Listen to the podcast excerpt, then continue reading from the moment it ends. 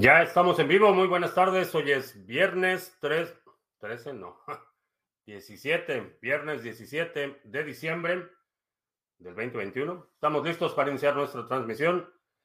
Si es la primera vez que nos visitas, en este canal hablamos de Bitcoin, criptomonedas, activos digitales y algunos temas de política económica y geopolítica que afectan tu vida y tu patrimonio. Estamos transmitiendo en vivo audio y video vía Facebook, uh, Twitch, Twitter, BitTube y Odyssey.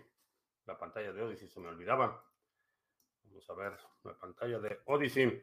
También eh, lunes, martes y miércoles tenemos nuestra transmisión solo audio vía Podbean. Vamos a ver si podemos tener de nuevo una transmisión ininterrumpida. En los últimos días eh, ha estado Twitch ha estado dando problemas y se corta media transmisión, pero vamos a ver, vamos a esperar que el día de hoy todo salga sin problemas. Ah, marcador del chat en Odyssey y vamos a ver el precio. Parece que está medio triste Bitcoin el día de hoy. Eh, está en 46.800. Eh, me parece que el, el soporte de los 48.000 ya se convirtió en resistencia.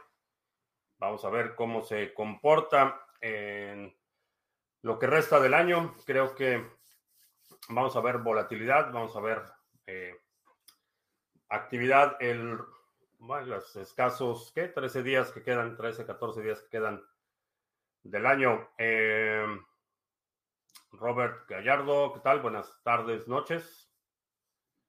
CryptoCrunch, buenas. Eh, Pepón Gil, ya salimos de vacaciones a seguir con los proyectos. Excelente. 1984 Resurrections. ¿Qué tal? Buenas tardes, noches. Y digo tardes, noches para los que eh, apenas se van integrando. Digo tardes, noches porque yo estoy en horario del centro de Estados Unidos y tenemos gente de prácticamente todos los continentes.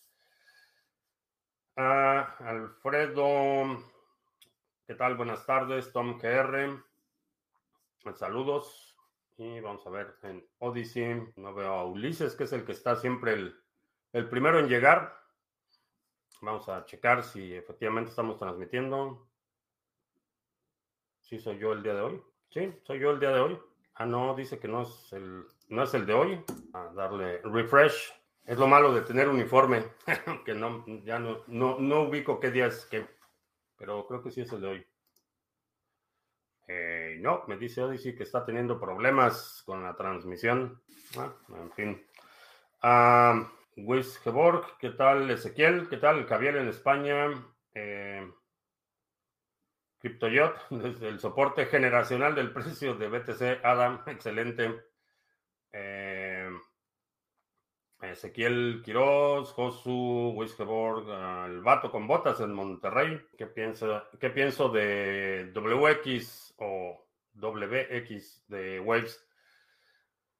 Eh, estoy viendo, estoy siguiendo con interés lo que está pasando en, la plataforma de Waves. Eh, está interesante. Eh, hmm, ya vi cómo sucede eso que habían estado reportando que se veía la transmisión del 2018 cuando le das refresh al live en Odyssey. Eso sucede.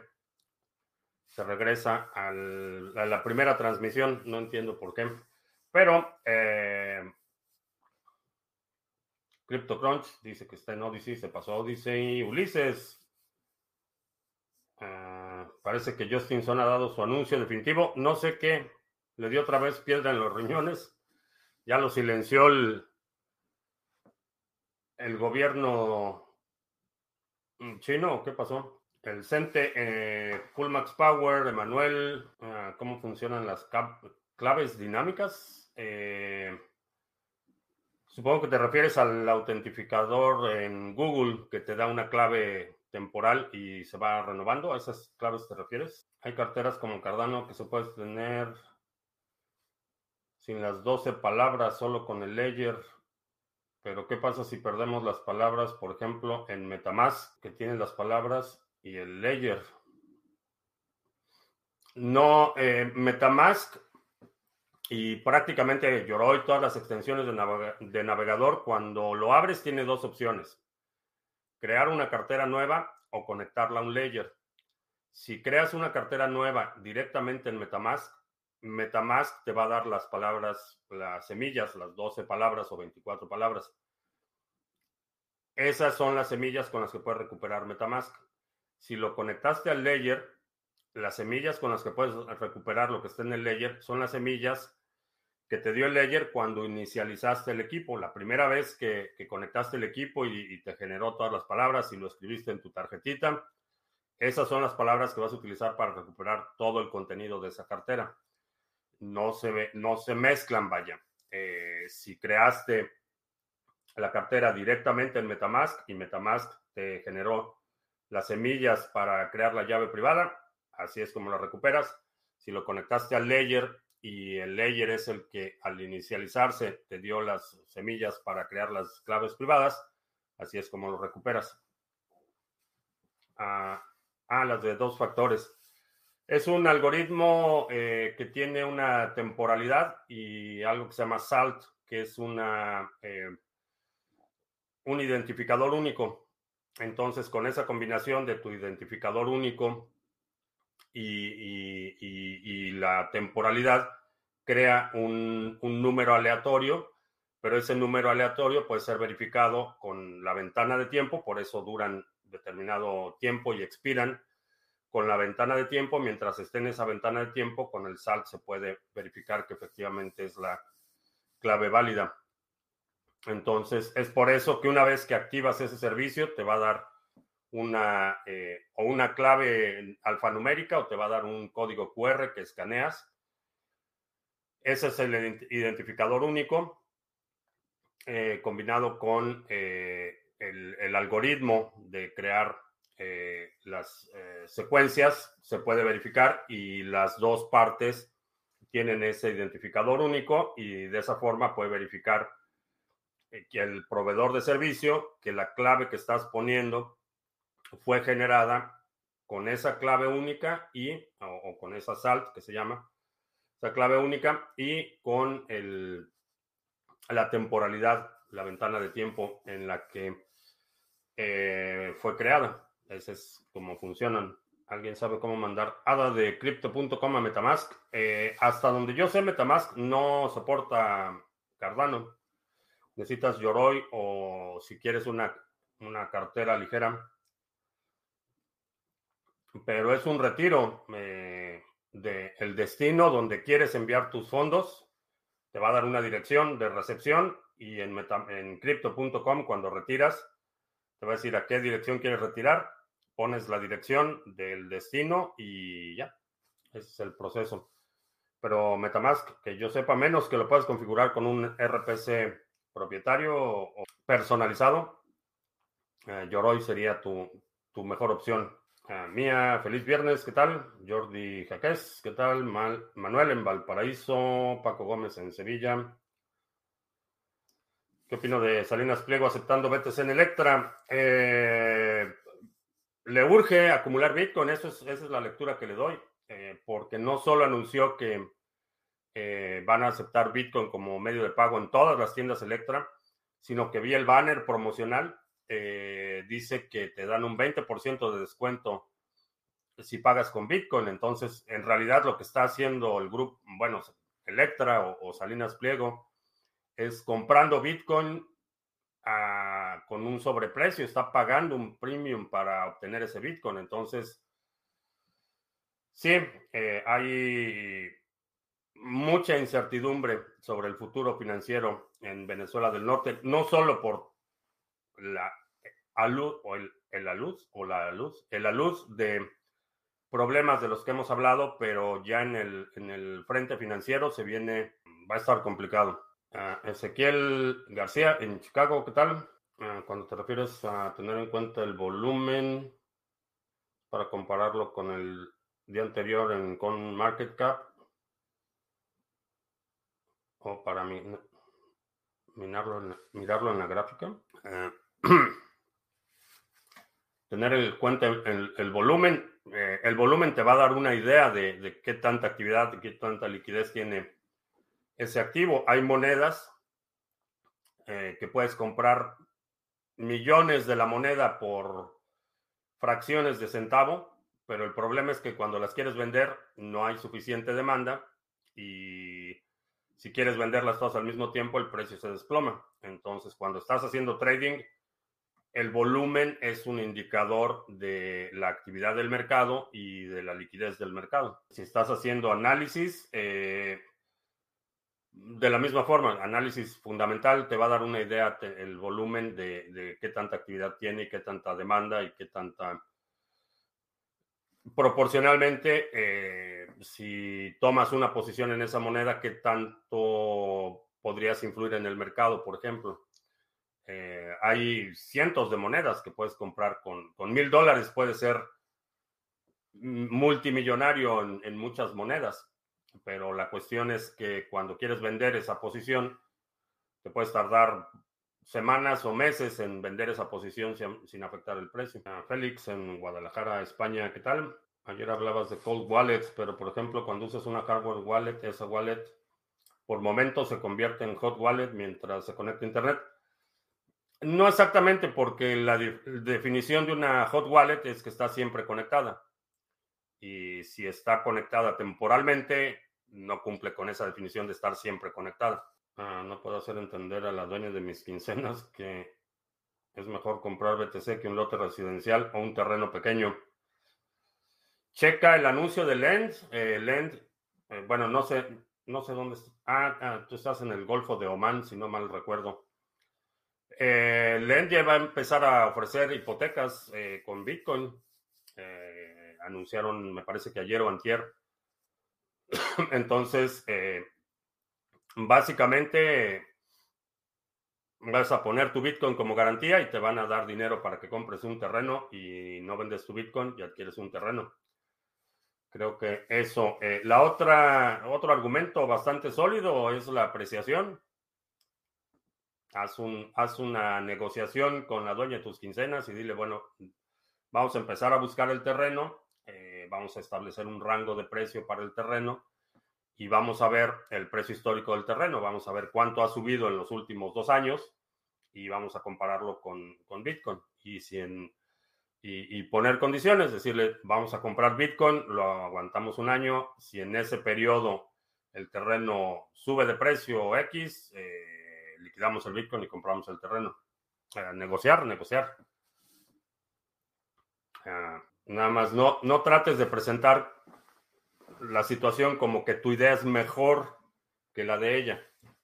Eh, evita, evita esa, es un campo minado. ahora, Fel, ¿qué tal? Buenas tardes. ¿Cómo simplificar la complicación de trasera contra BTC con tantos ceros. Eh, ha habido algunas propuestas de estandarizar el Satoshi como, como unidad. Eh, creo que es una cuestión de hábito. Eh, por ejemplo, hay, hay gente que, aun cuando el sistema es extremadamente complejo y no tiene ninguna lógica, ni pies ni cabeza, por ejemplo, el, el sistema de medidas imperial se convierte para mucha gente natural no tiene ninguna lógica ni congruencia. Es uno de los sistemas más arbitrarios de medidas y pesos que hay, pero eh, la gente lo utiliza porque es lo que siempre ha utilizado y, no, le, no le causa ningún problema. Entonces creo que es más una cuestión de hábito. Oye, algo de hacer farming con criptomonedas, ¿qué significa? Significa, eh, eh, bueno, el farming tiene generalmente el, concepto de que pones tus monedas como garantía para asegurar liquidez en determinado mercado y a cambio de eso te dan una compensación que puede o no incluir nuevas monedas, pero generalmente es una participación de eh, lo que se cobran en comisiones por la actividad de trading.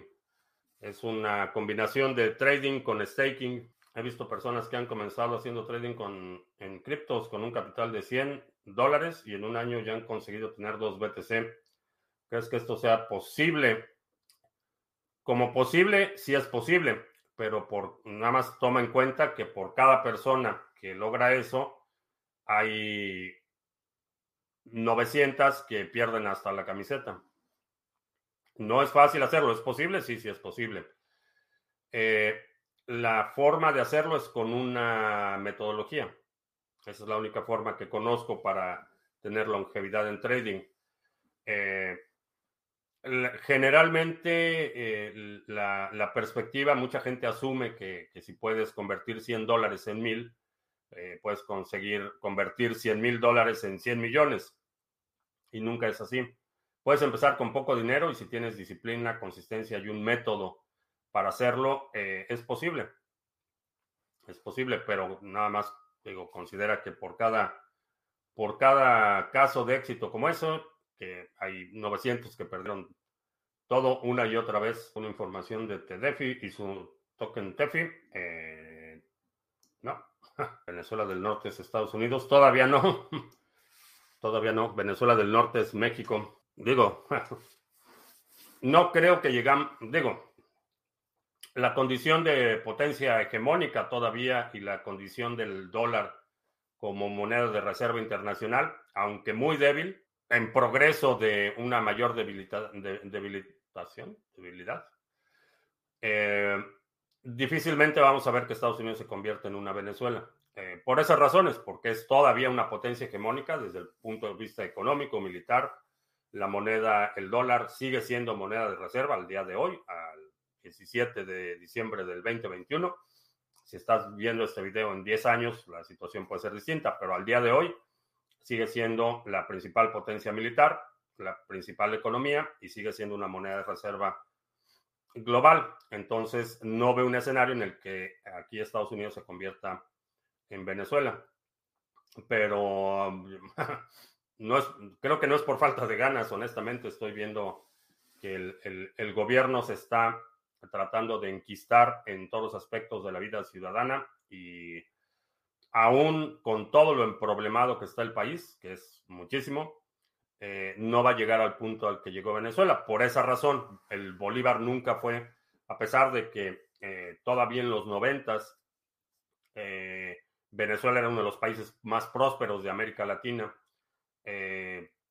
nunca fue moneda de reserva internacional. Nadie guardaba bolívares para sus reservas.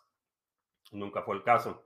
Eh, nunca fue una potencia hegemónica, fue una potencia eh, económica regional, pero desde el punto de vista político, la influencia de Venezuela fue bastante eh, marginal, salvo lo que hizo cuando la situación de la guerrilla en Colombia se agravó mucho, hubo una migración enorme de Colombia hacia Venezuela, pero fuera de eso, fuera de su influencia regional, no es comparable la situación, entonces no creo que lleguemos a ese punto. A, México veo muchos más eh, paralelos la situación de eh, Venezuela eh, con la de México. A la hora de hacer un análisis, el volumen visto se compara con el del día anterior para tener una idea si el precio tiende a subir o a bajar. no, si lo comparas día a día, no. Depende de, la metodología que estés haciendo, qué tipo de análisis estés haciendo. Eh, si estás haciendo un análisis eh, para decidir si vas a comprar un token o no eh, para apreciación, el volumen que tienes que considerar es un periodo de tiempo mucho mayor. Si estás haciendo trading activo, el volumen realmente en, la metodología que yo utilizo, el volumen no, eh, lo observo, pero no tiene ninguna relevancia el volumen de operaciones. Tengo otros indicadores, un, indicador avanzado, el de confirmación, y, con eso determino eh, si tomo una posición o no. depende de lo que requiera la metodología, pero el volumen día intradía para hacer trading eh, no te va a decir mucho a menos que tu metodología lo requiera. ¿Qué opino de Metamask? Eh,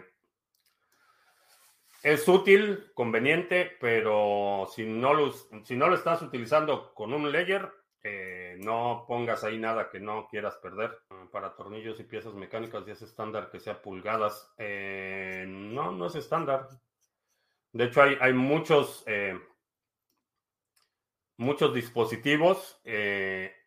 Aquí en Estados Unidos puedes comprar el por ejemplo, herramientas, eh, métricas, eh, llaves, eh, llaves salen, llaves de todo tipo, dados, todo lo encuentras en métrico porque hay, hay muchísimos dispositivos, hay, hay cosas que se importan que vienen con tornillos en, el sistema métrico. Entonces, pero sí, ese sistema de pesos y medidas imperial no tiene, es, es caprichoso, es arbitrario. Es totalmente arbitrario. ¿Qué pasa si envío BTC Segwit a una dirección de Taproot?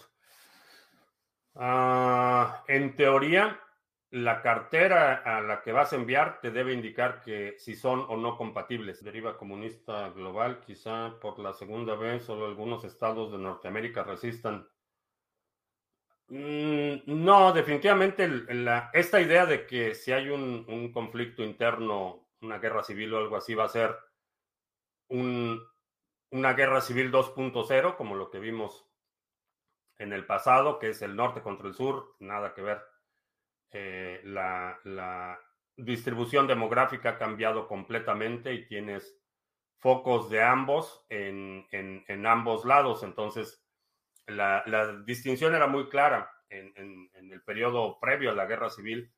Era muy clara el norte, el norte era industrial. Eh, aunque se, podía beneficiar de la esclavitud, eh, realmente no necesitaba demasiado. El sur era eminentemente agrícola y dependía totalmente de la mano de obra gratis para prosperar. Entonces, la división era muy clara. Hoy en día la división no es tan clara. La división es más en el área de eh, centros urbanos de alta densidad con zonas más rurales de una mayor extensión. Si ves el mapa por ejemplo, de, votación es eh, por partido, es exactamente una copia al carbón del mapa de densidad de población. Tiene ciudades en, estados, inclusive estados muy conservadores, eh, como Arkansas, por ejemplo, o como Texas. Tienes, eh, ves, si ves el mapa, ves todo el estado en rojo, que es el voto republicano, y ves las ciudades con mayores densidad de población, con más azul, que serían los demócratas. Eh, el caso de Texas es ese, ves, los grandes centros urbanos tienden a ser más demócratas, los, los centros, em, las comunidades más, más eh, rurales, mm, comunidades más pequeñas tienden a ser republicanos, entonces la verdad es que la, la, esa idea de que una fractura nacional sería el norte contra el sur, el mapa es totalmente distinto. Ah, recomiendo encarecidamente practicar en demo o no realista. La diferencia entre practicar en demo y operar de forma real es la adrenalina. Que bueno, dependiendo de tu nivel de, autocontrol y disciplina, puede o no ser un problema. Pero es difícil engañar a tu cerebro cuando estás utilizando una cuenta demo. Es difícil eh, engañarlo para que tenga el mismo nivel de respuesta al dolor cuando estás perdiendo dinero real. Sobre USDT, dice un diario, el diario El Economista, que funciona como el banco central de Bitcoin poniendo efectivo en los exchanges. ¿Qué crees? Sí y no. El propósito de USDT y de todos los stablecoins es precisamente dar liquidez a los exchanges. para eso fueron creados y para eso sirven. A diferencia de los bancos centrales, eh, primero, no tienen monopolio, que eso es un, tema extremadamente importante. El Banco Central de cada país tiene un monopolio sobre la política monetaria y, la emisión de dinero. USDT no tiene un monopolio, tiene que competir y Tanaco ha, tenido que competir, que ha perdido una enorme relevancia en el sector en los últimos cuatro años. en el ciclo alcista del 2017, eh, realmente el, único stable con, eh, con liquidez y movimiento era Tether. Prácticamente todos los exchanges tenían únicamente pares con Tether y, y el nivel de influencia era enorme en ese momento. Ahorita el, la, el market share, la, la, participación del mercado de Tether se ha reducido enormemente. Y creo que hoy en día Tether es mucho menos relevante de lo que era en el 2017 en términos de volumen. Eh, Tether no le da liquidez a todos los exchanges de forma directa, tiene que, eh, contratos con algunos, como Bitfinex, por ejemplo, pero su volumen y su relevancia no es lo que era antes. Y muy importante, tiene que competir. Tether tiene que competir con otros para, eh, para dar esa liquidez. Hay otros competidores, está el Gemini Dollar, el del exchange Gemini, está el USDC de Coinbase, hay un montón de eh, alternativas y creo que va a haber más alternativas porque no es monopolio y eso es extremadamente importante. Relevancia porque esto en el seminario. No sé, no, no tiene relevancia. Si estás haciendo trading, eh, necesitas y, te refieres a la metodología que enseño en el seminario, eh, vuelve a ver el seminario. Porque para hacer trading, lo único que considero el volumen es cuando estoy seleccionando qué activos voy a negociar, cuando voy a hacer mi lista de targets. Eso es para la única cosa que considero el volumen. Cuando estoy operando, cuando estoy determinando si tomo una posición o no, el volumen no es, no es relevante. Lo que es relevante son las otras metodologías que utilizo. El, eh, para eso sirve el volumen. Ahora, ¿cómo lo consideras? Checa los que tengan mayor volumen en 24 horas en los exchanges y, y con eso haces tu lista. Y en esos te enfocas, pero una vez que haces esa lista, cuando estás haciendo tu setup, cuando estás eh, revisando tus gráficas, el volumen ya es, no es tan relevante.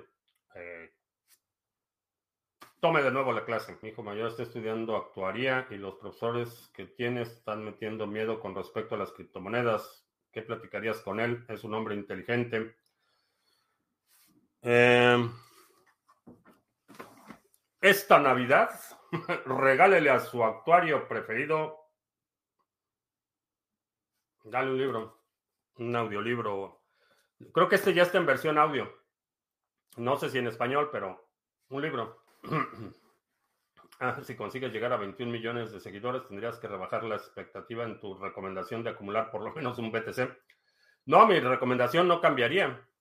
Lo, digo, sé que es una realidad que de toda la gente que ha escuchado mi recomendación de acumular por lo menos un Bitcoin, va a ser un pequeño porcentaje el que lo tome con seriedad y luego va a ser un porcentaje todavía menor el que tome acción y va a ser todavía un porcentaje menor el que realmente lo logre. así es como funciona todo. Eh, entonces, aun cuando tuviera 21 millones de suscriptores, seguiría diciendo acumula por lo menos un Bitcoin y de esos 21 millones, a lo mejor unos 100 mil acumularían un Bitcoin, no sé qué porcentaje sería, pero va a ser la minoría. Eh, de la misma forma que de toda la gente que va a empezar dietas en enero, va a haber solo un porcentaje que realmente tome acción y al final de cuentas para, para el, aproximadamente el, día de la Candelaria, para el 2 de febrero, eh, ya van a ser muy poquitos los que hayan eh, logrado bajar de peso y continuar con el régimen. Así, así, así pasa. Quiero aprender sobre todo sobre el metaverso. ¿Crees que vale la pena? Si me preguntas si vale la pena, realmente no lo quieres aprender. El proceso de aprendizaje es un... Eh, sigue tu curiosidad. Es algo que he recomendado en muchas ocasiones. Cuando quieras aprender algo, cuando quieras descubrir algo, sigue tu curiosidad natural si estás buscando, si estás haciendo un análisis de costo-beneficio en aprender algo, mm, realmente no lo quieres aprender. Lo que quieres es el beneficio de haber aprendido esa cosa. Si lo que quieres es únicamente disfrutar el beneficio, eh, mm, puedes contratar a alguien, alguien que lo estudie y que te dé un resumen. Esa es la forma de hacerlo. Si lo que quieres es el beneficio del conocimiento, eh, si lo que quieres es el proceso de descubrimiento del conocimiento, entonces no tendrías que preguntarme si vale la pena o no. Ah, Robert Gallardo, que si conozco a Nexo Wallet, eh, solo los lees aquí. Ah, perdón, tengo a, Ah, no, es que en Odyssey estoy viendo la transmisión del primero de... Se regresó a la del primero de enero. Ah, ya está ahí. Mercury siempre, ¿no? Sí, ¿qué tal? ah, ah que Justin Son abandonó Tron y la fundación se disolverá en el 2022 con Tron. Ah, vaya. ¿Quién lo habría ah, imaginado? ¿Cuánto dura el seminario de trading? Eh, son como dos horas y dos horas y media, algo así. Ah, ¿Qué libro recomendaría un principiante? El pequeño libro Bitcoin. No estaba preparado, pero lo tengo aquí en mi escritorio. El pequeño libro Bitcoin lo puedes, eh, si, lo puedes comprar impreso o descargarlo en littlebitcoinbook.com. Está gratis la versión en español. Empieza por ahí. Ah, ¿Cómo se llama el libro de Iván? Eh, se llama Dinero Bitcoin y está en audio. No, todavía no está en audio libro. Se llama Dinero Bitcoin y está en Amazon. Ah, tendremos descuento navideño en los seminarios. Ah, que sí, tendremos que pensar en la promoción de fin de año. Fivario dice que nuestro corresponsal en la realidad alterna dice que Tron ya no necesita a Justin ni de la fundación, ya es una realidad. Nuestro corresponsal en la realidad, desde la realidad alterna, reportando. Eh, ¿Qué pasa con Hive? Eh, ¿Podría ser un poco más específico? ¿Qué pasa con Hive? No, ¿Te refieres al precio o te refieres a algo en la plataforma? De toda la variedad de criptos que existen, ¿has identificado algunas que podrían crecer como Bitcoin a mediano y largo plazo? Eh, sí. Bitcoin es muy cara. Eh, no necesitas un Bitcoin completo, puedes comprar una fracción de Bitcoin. Y mi recomendación es que si no tienes por lo menos un Bitcoin, empieces por ahí, haz el esfuerzo de acumular por lo menos un Bitcoin.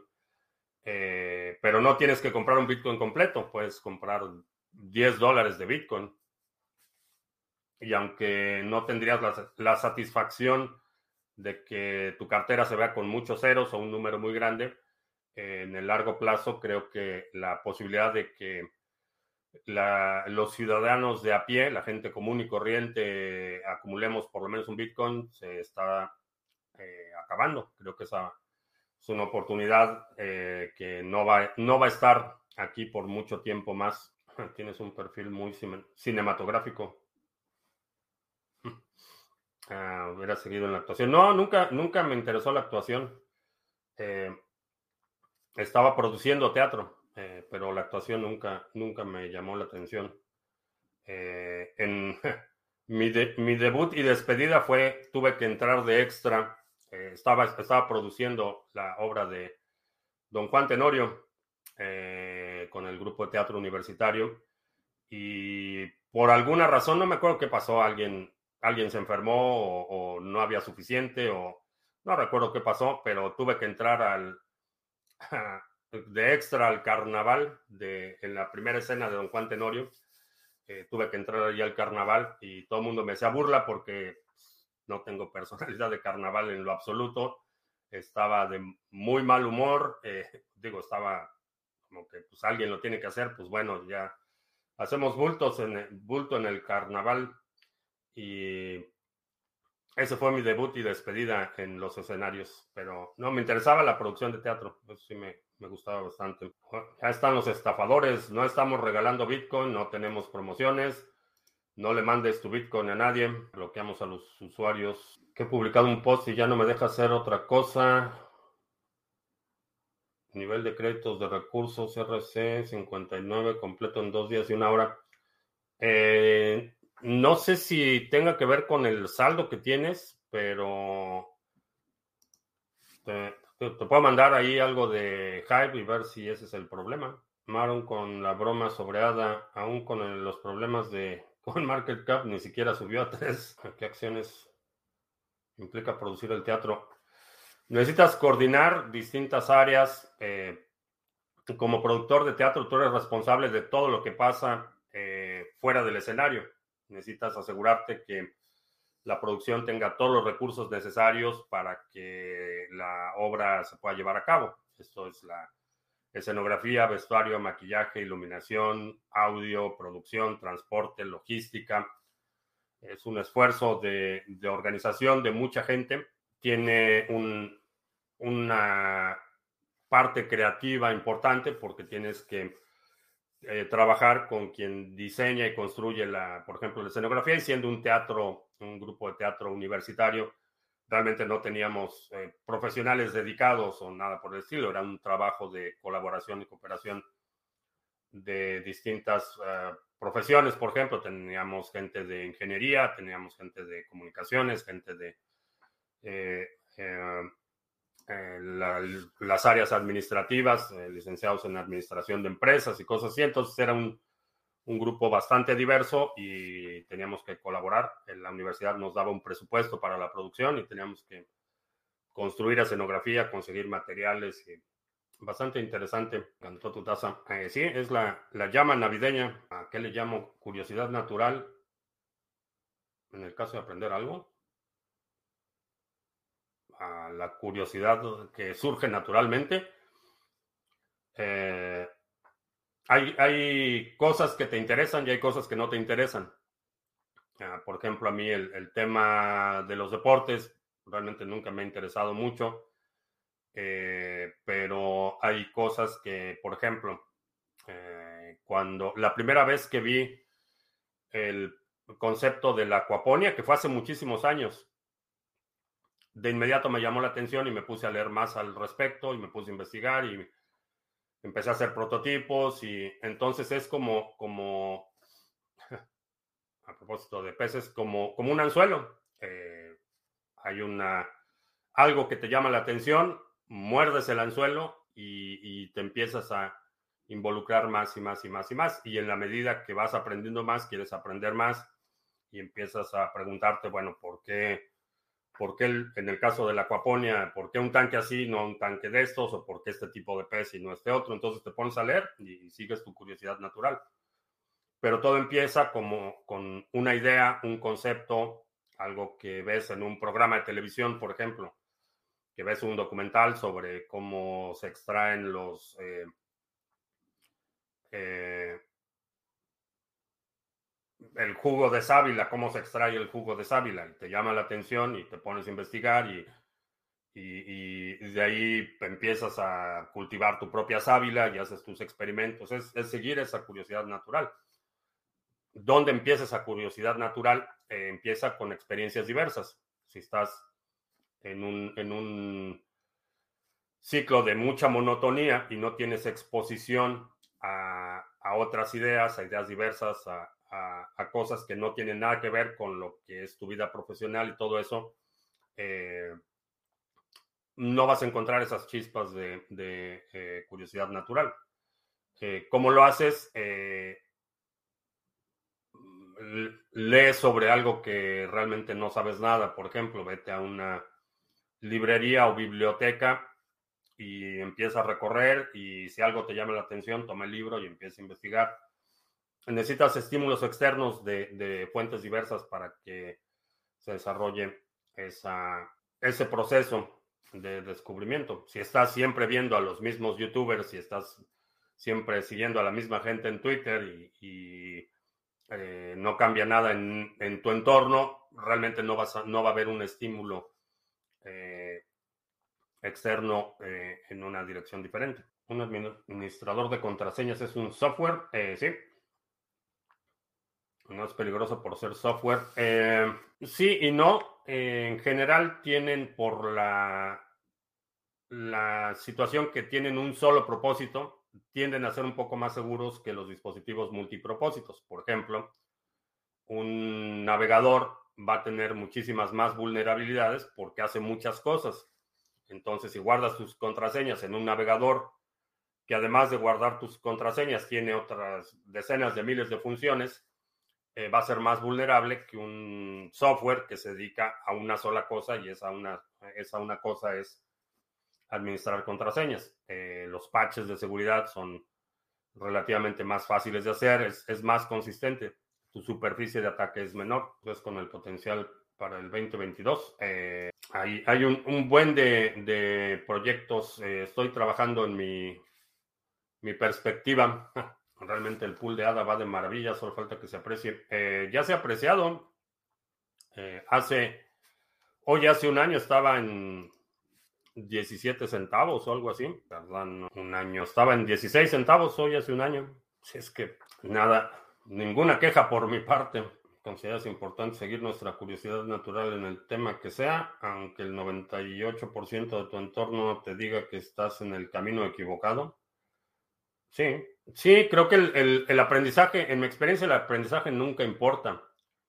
Y eh, he tenido conversaciones, varias ocasiones con la dueña de mis quincenas y, y tengo retención de datos que son aparentemente totalmente inútiles, triviales y que no sé ni por qué sé lo que sé, pero la, la forma eh, en la que adquirimos nuevo conocimiento. Y una de las definiciones de inteligencia es la capacidad de relacionar conceptos.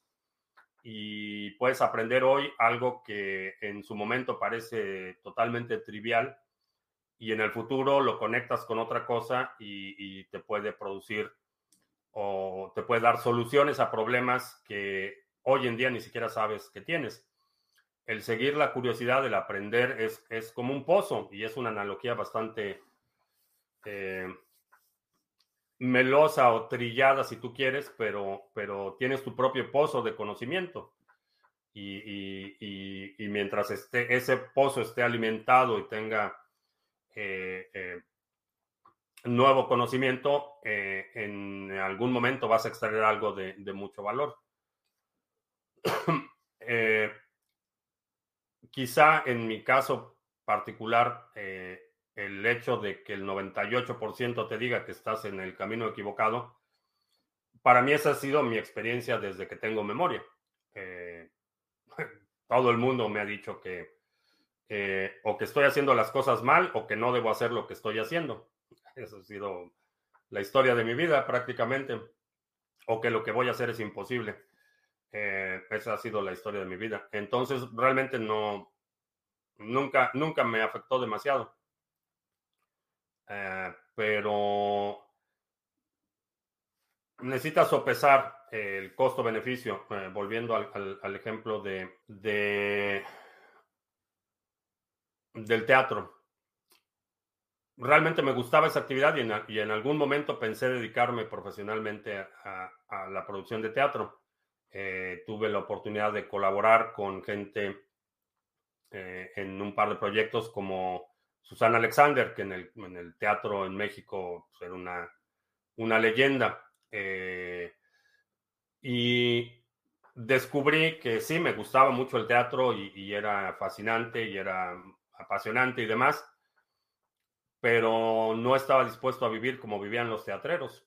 Y eso fue una de las cosas que me dijo Susana Alexander. Me dijo, eh, no estás, eh, a menos que estés dispuesto a vivir como teatrero, no te dediques al teatro y estábamos en una, en una junta de producción. El, que era entonces director, eh, digo, yo tenía 19 años o algo así, 19, 20 años. Eh, estábamos en una junta de producción eh, y estaba el director en ese momento, tenía 56 años. estaba manejando la, la carcacha que había sido de su papá, que le había heredado cuando se murió eh, estaba eh, básicamente su esposa tenía que manejar dos horas todos los días a su trabajo para poder mantenerlo. Y no era el tipo de vida que quería para mí. Entonces decidí no dedicarme al teatro. Pero no porque me hubieran dicho que no lo hiciera o porque era imposible. Simplemente poniendo las cosas en una balanza, no era un, no era un precio que estaba dispuesto a pagar. Eh, entonces, pues la situación es que necesitas sopesar qué es lo que realmente quieres y, y, cuando hablamos de seguir tu curiosidad natural, no me refiero necesariamente a, un tema vocacional. No quiere decir que te dediques a esa cosa. En mi caso, mi curiosidad natural me llevó al teatro, me llevó a la producción de teatro y, seguí produciendo teatro eh, toda mi carrera. Eh, durante la universidad, eh, pero no, no, ya no era un tema de, opción vocacional para mí. Entonces, aun cuando sigas tu, curiosidad natural, no quiere decir que te dediques a esa cosa. ¿Es que Raven suba con el halving? No sé. No he visto los volúmenes cómo anda, pero es posible que sí. Los hábitos de profesor, tengo un poco de miedo, cómo estar más tranquilo. Eh, cómo estar más tranquilo. No sé, no sé cuál sea el siguiente paso para ti, pero disfruta la adrenalina. Eso es lo que te puedo decir. Eh, disfruta la adrenalina, aprovecha que ese, ese miedo, eh, sea esa ansiedad, te, te, te, lleve a la acción. Traduce esa ansiedad en acción. Eh, no te, no te, no te pongas a, rumiar en tu miedo. traduce ese miedo en acción y lo puedes controlar un poco mejor. Los estás leyendo ahora. Me estoy preparando para la, Tercera Guerra Mundial. Buscando. Este es uno de los que estoy leyendo. Me gusta el Napoli. Eh, no. Asumo que estás hablando de un equipo de fútbol. No soy aficionado al fútbol o a los deportes. Nicolo, ¿cómo puedo aprender los acentos en español? Eh, cine es una buena, una buena forma puedes ver películas en el eh, del país en el que quieres eh, aprender el acento. Y la razón por la que recomendaría películas sobre televisión es porque la televisión comercial en general tiene mucha más eh, contexto coloquial. El cine tiene una línea dramática que es mucho más fácil de seguir. De hecho, es una muy buena forma de aprender otro idioma, es el cine porque aun cuando no entiendas las palabras eh, muy bien o, del todo, el, lenguaje corporal, el contexto de las escenas y todo esto te da una muy buena referencia. Eh, pero el cine es una buena alternativa. El juego de Monopoly me enseñó algo, sí, a no confiar en, a no, a no jugar con mi hermano. ¿De dónde es ese libro? No me acuerdo de dónde lo compré. No me acuerdo si lo compré en. Creo que fue en la librería de usado. Eh, hay una. Tengo la costumbre, digo, practico lo que, lo que, lo que digo. Eh, tengo la costumbre de ir a una librería de usado, eh, con la regularidad que se pueda, y me pongo a ver ahí, a ver qué encuentro en la librería. Pero si no me acuerdo este dónde lo compré. No veo la, creo que Amazon, no sé, preparándonos para la tercera guerra, la cuarta guerra mundial que va a ser a palos y piedras. Piensas que cuando las personas juegan sacan su verdadera personalidad. Sí, eh, sí, en, la mayoría de los juegos sucede eso. Eh, la personalidad sale a relucir cuando estás eh, en un juego que implica en un entorno contencioso. De rivalidad. Es bastante revelador. ¿De qué trata? Sí. Ah, el libro. Eh, ¿De qué trata? Son técnicas y métodos de supervivencia, eh, desarrollo de habilidades en distintas condiciones de desastres naturales y cosas así. vienen aquí, ah, por ejemplo, en caso de incendio en una casa. Vienen diagramas de rutas de evacuación, cómo utilizar extinguidores, eh, eh, clasificaciones de materiales flamables, etcétera. ¿Y a qué hora lees si andas siempre ocupado? Leer es parte de mis ocupaciones. Está en español. Mm, no tengo idea. ¿Qué piensas sobre la deriva totalitaria global con la excusa sanitaria? Creo que poco a poco quieren normalizarlo y la población ya no ve el peligro real que avanza con la excusa de la salud y más adelante seguridad por libertad. Eh, sí, es un problema serio. Eh, es un problema serio y creo que ayer, ayer mencionábamos, checa la transmisión de ayer porque ayer estaba hablando con más detalle de ese tema. Eh, estaba hablando de que alguien me preguntó que cuándo íbamos a tener, o si íbamos a tener que pelear por nuestra libertad, o que cuándo íbamos a tener que empezar a pelear por nuestra libertad, si no mal recuerdo, esa era la pregunta. Y mi respuesta es que ya estamos peleando, ya la, la pelea ya está aquí. Y es algo que se debe denunciar, que se debe resistir. Eh, no puedo decirte qué hacer, no es mi papel decirte dónde está la línea roja, eh, qué hacer, no es mi papel, pero creo que llegamos ya al punto en el que hay que tomar una decisión. Qué estás dispuesto a permitir, hasta dónde y hasta dónde estás dispuesto a asumir las consecuencias de esas decisiones. Pero la pelea por la libertad, eh, eh, la resistencia a la erosión de las libertades civiles, esa ya está aquí. Ya, ya, estamos, ya estamos en ese punto, que ya no toco temas sensibles. Creo que has estado perdido, Koala. Creo que se ha estado un poco perdido en los últimos días. Hemos estado hablando de cualquier cantidad de cosas. Eh, Dijiste la Cuarta Guerra Mundial, ¿es que piensas que ya ha habido una tercera? No. Es, es un, eh, un recurso retórico. Eh, para que haya una cuarta debe haber una tercera, obviamente. ¿Ya ha habido una tercera? No. Pero me estoy preparando para la cuarta. eh, busca en Amazon CryptoCrunch. No, no, no tiene etiquetas, entonces es posible que lo haya comprado en Amazon. ¿Por qué videos que subía Odyssey ya no aparecen o los borraron? Pregunta Lucho. Eh, si retiraste lo que tenías depositado, por esa razón, eh, para que tus ah, videos se mantengan ahí, hay un depósito que tienes que poner cuando haces la publicación. Si retiras ese dinero, eh, se cancela la publicación. ¿Podrías ver el programa de supervivencia de Bird Grills en Discovery? Eh, no. Eh, esos reality show tienen todo menos reality.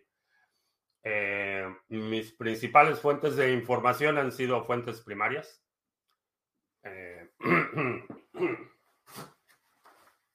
tengo aquí otro, otro libro interesante que esta es la, guía de supervivencia del ejército. Es la versión pública.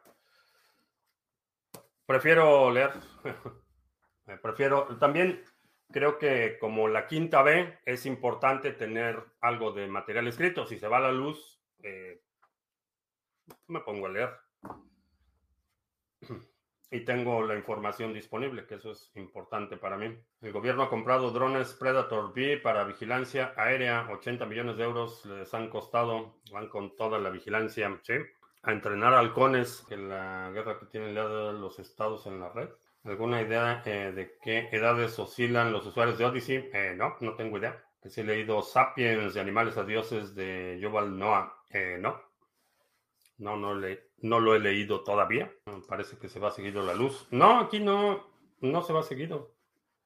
Eh, pero vaya, no, no hay interrupciones regulares del servicio, pero estoy en una zona donde hay propensa a eventos climatológicos eh, que pueden afectar, aunque sea de forma temporal, el suministro eléctrico. Entonces, eh, Sí, anuncios, vamos a hacer anuncios porque ya es bastante tarde. Si tienes ADA y lo quieres poner a trabajar, nuestro pool Sarga va a todo lo que da. Es el pool más influyente de la comunidad de habla hispana. Eh, tenemos 27.2 millones de ADA delegados, 4.061 delegadores. Terminamos ayer el Epoch 308, ligeramente por debajo de la expectativa, 23 de 25 bloques. En el 309 llevamos 4 de 24 bloques. Vamos a ver si este podemos superar de nuevo la expectativa, este Epoch. El de Harmony, el pool de Harmony, tenemos 4.200.000 One en stake activo. Va bastante bien. El retorno está estabilizado en 9.72 al Epoch 801. Seguimos firmando bloques, seguimos generando recompensas para los delegadores. Si tienes Harmony One, ahí está el pool Harmony. También el pool band eh, lo estaba revisando antes de la transmisión y dimos un super brinco en delegaciones. Pasamos de 5.300 el 14 de diciembre a 9.600 hoy. Así es que si tienes band y lo quieres delegar en el pool Sarga, ahí está nuestro pool disponible, 9.633 en stake activo. 98 eh, de 100 los últimos bloques. Eh, seguimos con sirviendo oráculos en el protocolo BAND eh, y esos generan recompensas. Ahí está el pool. Sarga en Band también el pool de Waves, nuevo bloque firmado el 15 de diciembre. va un poco rezagado este, pero sigue generando recompensas. tenemos 10.350 en stake activo y 97 delegaciones. Eh, ¿Qué otra cosa? El pool Sarga en, de minería de Monero. Encontramos otro bloque huérfano, eh, pero se ha estabilizado el hash rate del pool. Eh, vamos a seguir minando, ah, obteniendo recompensas. Si tienes hardware y lo quieres utilizar para minar minero, aquí minar Monero, perdón. aquí está el pool Sarga en la red de Monero. Por último, te recuerdo que si estás en el sector de las criptomonedas, es importante que protejas tu actividad online de criminales y vigilancia no deseada. Para eso utilizo y recomiendo NordVPN. Eh, lo he utilizado y recomendado ya desde, hace mucho tiempo. Ahora ya somos parte del programa de afiliados y nos dan ahí un, una comisión. Si contratas el servicio, a ti no te cuesta más y yo puedo acumular más Bitcoin. Todos contentos. Y ya, esos son los anuncios, los comentarios. Steph uh, GRU en Costa Rica, que siempre me escuchas en Spotify. Excelente, qué bueno que estás por acá. Aún no entiendo por qué hay tantos apagones de luz a nivel mundial. Eh, como diría mi buen amigo David, no te preocupes, después es peor. Muchos países están teniendo problemas eh, por dos razones. Primero, los eh, hidrocarburos, el costo energético está subiendo aceleradamente. La demanda global de energía está acelerándose y el suministro no está creciendo al mismo ritmo. Y eh, también en muchos casos la infraestructura no se le ha dado mantenimiento. Esto es un problema en, muchos países, particularmente en América Latina. Las redes eléctricas no se mantienen como deberían de mantenerse y por eso ves muchas fallas del suministro, ves irregularidad en el eh, la calidad, digamos, del suministro eléctrico. Muchas variaciones de voltaje, equipos quemados con mucha frecuencia, desafortunadamente. ¿Qué opino de Jordan Peterson? Ah, ¿cómo lo puedo poner? No he leído su libro eh, y la razón por la que no he leído su libro es porque yo fui bien, criado, fui bien educado. Eh, me llama la atención más el fenómeno que ha producido Jordan Peterson que lo que tiene que decir. Eh, honestamente, mucho de lo que dice es filosofía barata. Eh, nada, nada que realmente considere profundo, trascendente o relevante. Pero me llama más la atención el fenómeno que ha producido que sus ideas en sí. Muchos tornados donde vivo. Eh, sí, vivo en una zona propensa a tornados. A ver, vamos a ver si hay alguna otra pregunta. Resido en estado, ¿en qué estado resides? En estado de alerta. Entendí muchos tomados, no, muchos tornados, esos que dan vueltas y destruyen todo. No muchos tomados. También hay muchos tomados en el área. En realidad sí. Pero no, me refiero al, para mí el mayor riesgo son los tomados, pues sí, pueden ser riesgo, pero los tornados, tornados. Bien, pues eh, vamos a terminar la semana. Te recuerdo que estamos en vivo lunes, miércoles y viernes, 2 de la tarde, martes, jueves, 7 de la noche, hora del centro de Estados Unidos, los domingos. Casi todos publicamos nuestro resumen semanal. Si hay algún segmento de la transmisión de hoy que quieras sugerir para el próximo resumen semanal, deja un comentario aquí abajo con la marca de tiempo para considerarlo. Eh, mañana, mañana a 11.30 de la mañana tenemos nuestra, nuestro brindis navideño con el grupo de la Estrategia 2020-2021. Eh, si estás en ese grupo vas a recibir un correo en las próximas horas. Y ahora sí, por mi parte es todo. Gracias y hasta la próxima.